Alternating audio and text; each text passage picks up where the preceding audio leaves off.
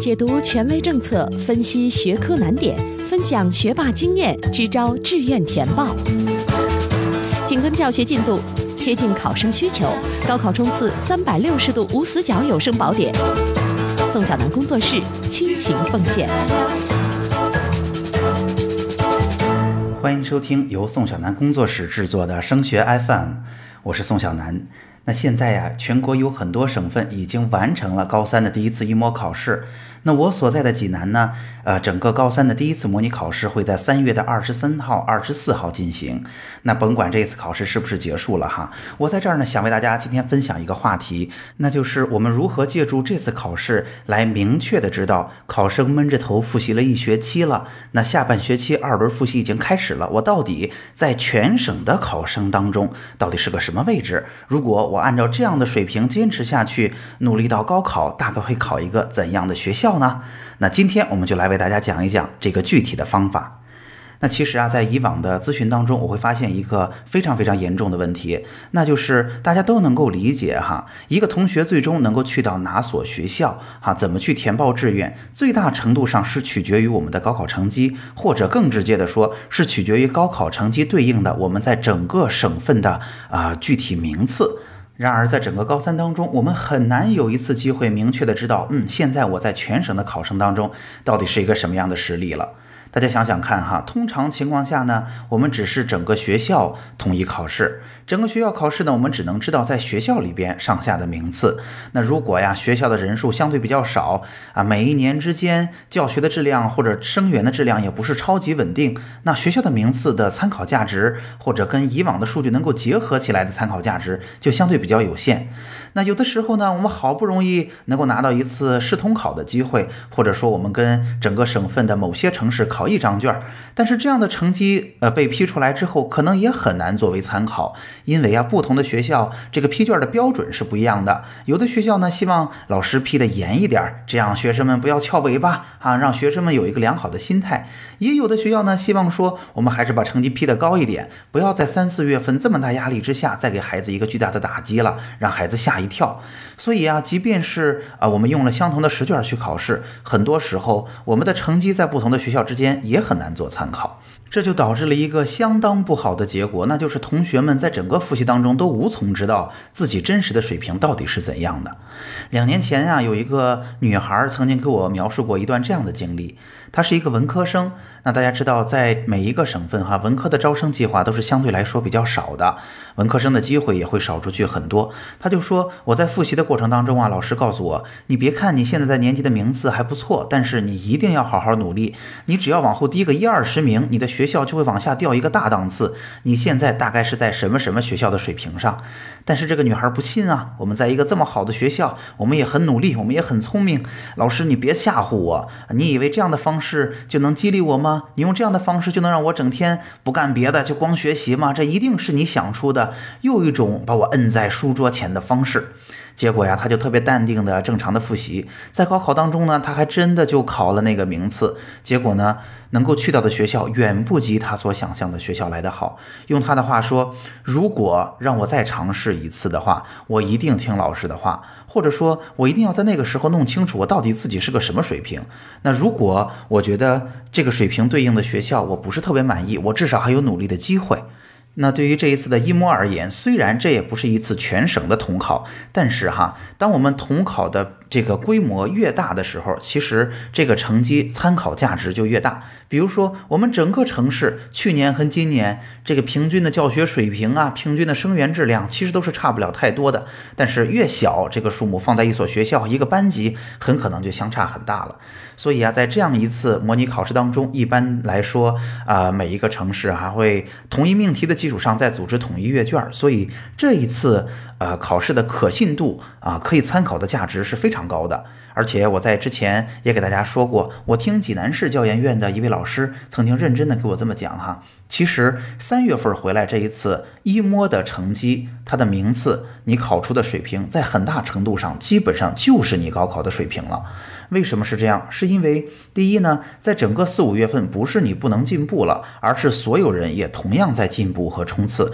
所以，其实在这段时间里边，能够大跨步提高的同学已经是凤毛麟角，是少数了。第二呢，在这个时间节点上，第一轮复习已经结束了，所有的基础知识点又帮着同学们过了一遍，那这次考试也能够算作一次啊时间非常合适的大阅兵。那第三呢，因为经过了一个寒假。这个寒假里边呀，同学们到底是把时间浪费掉了，还是自己在非常努力的复习？其实，在一定程度上也反映出了一名同学他的自制力，他对于高考的这种投入程度。所以啊，这也是一个对心理上不小的考验。所以啊，这次考试的重要性怎么说都不为过，这次考试的结果怎么分析都不为过。那我们就希望从这次考试当中挖掘出对我们最有用的信息，来定位出我们真实的水平。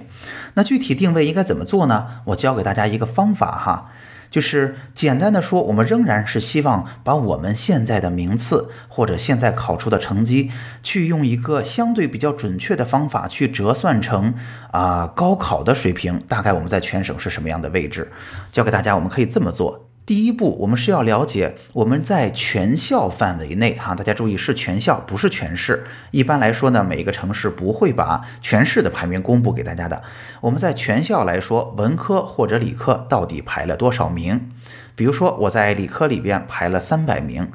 那我们最直接的方式是要向班主任啊，如果班主任不了解，需要向教务处的老师去求证一下。那么去年我们学校同样的文科或者理科排名三百名的同学啊，在高考当中排名三百名的同学考了多少分儿？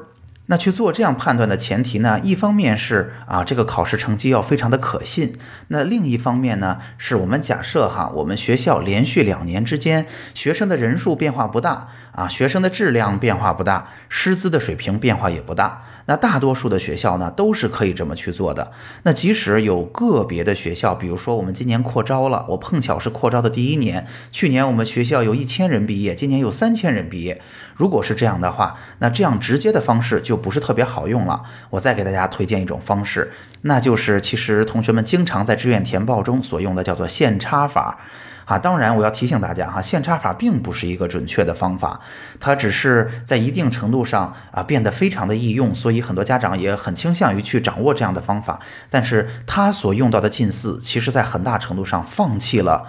啊我们的准确性哈，放弃了相当程度的准确性。但是，当我们拿不到任何可以参考的信息的时候，比如说班主任或者是教务老师就是不告诉我们，我们去年相同名次的学生到底是个什么水平，那我们至少也可以通过线差法做一个初步的判断。那线差法到底怎么用呢？哈，我在这儿给大家举一个例子，比如说我这次考试啊考了六百二十分，这次考试呢整个学校的一本线划在了五百八十分。举这样一个例子哈，那么我们的成绩跟这一次考试划定的一本线的分数差就是四十分，那相当于我们去年高考考了多少成绩呢？假设哈，去年我们相同的文理科，假设这是理科吧，那理科的呃一本的分数线是五百五十分。那假设线差不变的话，就相当于啊，我们在去年高考当中，如果用相同的实力去考试去发挥，我们考出的成绩就是五百五加上四十，就是五百九十分。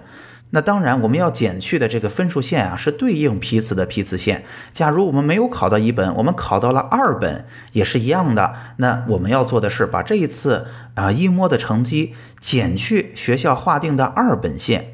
然后在去年的成绩里边，文科理科对应好，加上对应的二本的批次线，得到的这个成绩，就是相当于我们相同的实力去去年的高考当中参加考试，发挥出来到底考了多少分。要提醒一句哈，如果可行的话，建议大家尽可能的用第一种方法。如果你获得的信息啊实在是太有限了，那我觉得第二种方法也可以做参考。那拿到了这个成绩还不是结束，最重要的是我们要知道自己在一个什么样的实力上。那下一步，家长们和同学们要做的，就是在您所在省份的教育招生考试院它的夏季高考的栏目，找到招考院公示的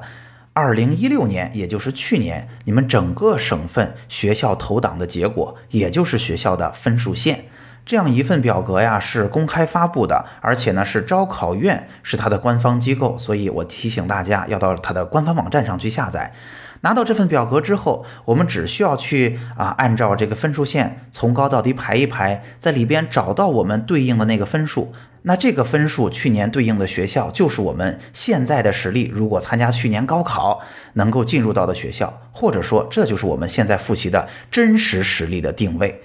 那如此一来呢，考生们对于自己真实水平的估量，就不再是一个特别抽象的总分，或者是一个特别抽象的名次，而是我现在的水平就是这个学校的水平。那如果我还想继续努力，我看到去年啊投档这个表上比我分数高五分的学校、高十分的学校，大概是哪些？那我就有了具体努力的目标。如果我高五分，可能我能就进入到啊另外一所学校；如果我高十分，多对两道选择就能进更好的学校。这可以说就把孩子们的目标变得非常的具象化了。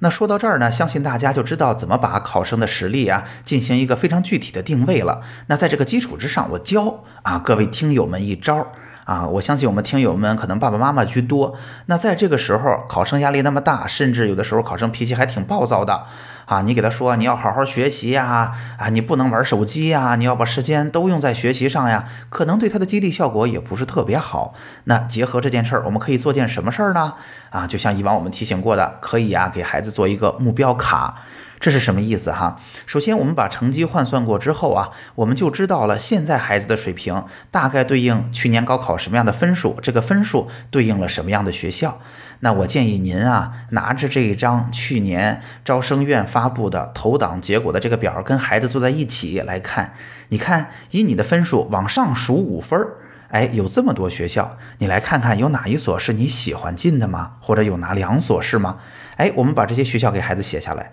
因为五分之内可能对于孩子来说并不难完成，多对一道选择题就可以了。那你再往上看，在十分的范围内，我们有没有特别想进的学校啊？哎，能不能找出一所或者两所？之所以要提醒您拉着孩子一起，就是因为我觉得一定要找出孩子喜欢的，而不是我们喜欢的。如果啊，他明确的知道，哎，我只要多对两道选择题，我就有机会进到这样的学校了，我一定会努力试一试的。这个目标并不难完成，而且是打我心眼里想要的，我心里痒痒的啊。这样其实激励的效果会达到最好。那这个举出的方案呢，也是几年前一个家长啊，在实际的呃定位当中想出的一招，他跟我进行了分享，我也在这儿分享给大家。我想啊，一定会是非常有用的。好，那今天的内容就到这儿了。今天的内容啊，我们为大家分享的是，在一模考试结束之后，如何用好这一次成绩，给孩子现在复习的真实水平进行一个明确的定位。如果您觉得本期节目帮助了您，欢迎您订阅我们的专辑、转发和评论我们的内容。如果呀，你也想提出自己的疑问，欢迎您加入我们的升学 FM 听友群。我们听友群的群号是四九三九六幺三八幺。那当然，也欢迎您关注我们的微信公众号“升学 FM” 的微信公众号叫做“升学 FM 个性化服务”。好，升学 FM，让我们在孩子升学的道路上相互陪伴。我们下期见。